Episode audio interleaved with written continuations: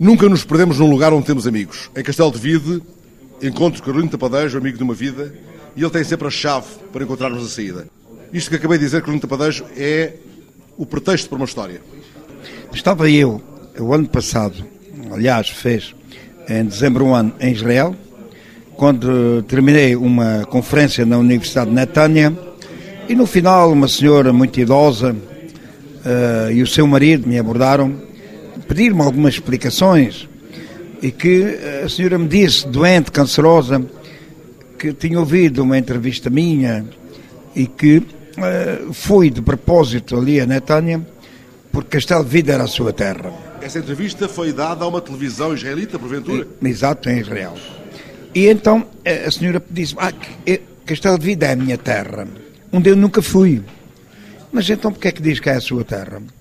Porque a minha família fugiu de Castelvide na primeira metade do século XVI e fui para o Império Otomano, curiosamente para a idade de Esmirna, para a cidade de Esmirna. Bom, eu lá vivi, mais tarde fui para a Catalunha, onde casei, e sempre recebi uh, toda a transmissão de conhecimentos da minha avó, da minha mãe, que uh, toda a tradição era sempre passada de mulher para mulher.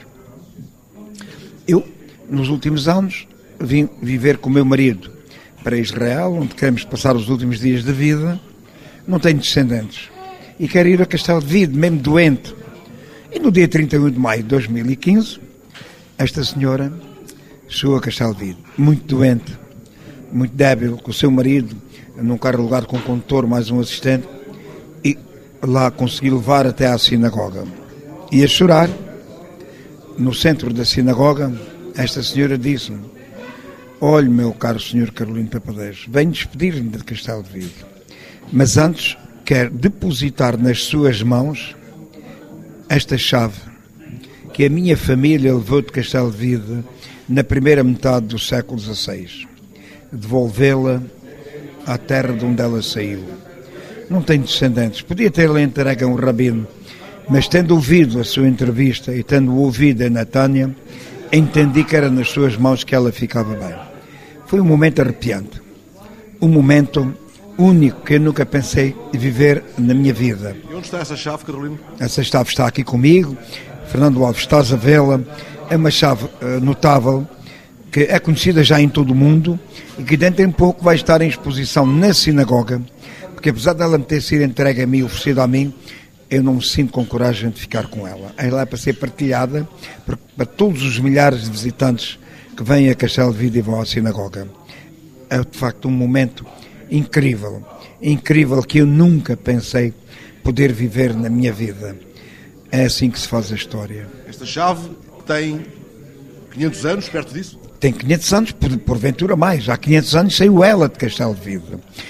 É da Rua da Fonte. A senhora chama-se Esther Cohen, o seu marido David. Eu tenho andado pela Rua da Fonte abaixo e acima, mas as portas já foram alteradas. Não consigo saber qual era a porta, mas sei qual era a rua e sei, sobretudo, qual era o sentimento daquela senhora em dizer que Castelo de Vida era a sua terra 500 anos depois.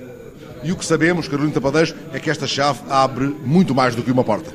Abre fronteiras, abre horizontes, desperta uh, paixões, os milhares de judeus que nos visitam e que tocam na chave choram. Eh, dentro de pouco tempo, o rabino de Nova Iorque, Shalom Morris, vai voltar aqui com uma equipa de televisão para continuarmos a trabalhar a história desta chave.